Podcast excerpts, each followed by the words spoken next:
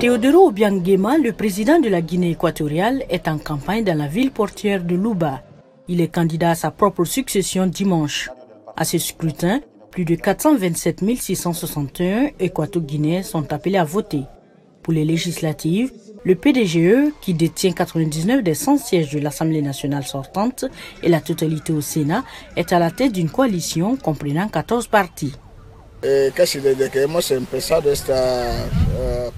Depuis que nous avons commencé cette campagne le 3 novembre jusqu'à maintenant, tout est normal. Les gens s'amusent en disant que nos élections ou notre campagne ne ressemblent pas à ce qui se passe dans d'autres pays. Non, ici tout se déroule à merveille, tant pour le Parti démocratique de la Guinée équatoriale que pour les partis d'opposition.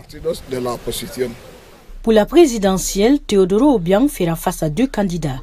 Andrés Essono Ondo de la Convergence pour la démocratie sociale, seul parti d'opposition qui ne soit pas interdit, et Buenaventura Monsuasumu du parti de la coalition social-démocrate, jusqu'ici allié au PDGE aux législatives. Monsieur Obiang détient le record mondial de longévité au pouvoir pour un chef d'État encore vivant, briguant un sixième mandat.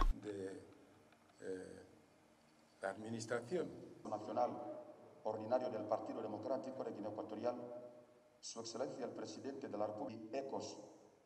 Dicho esto,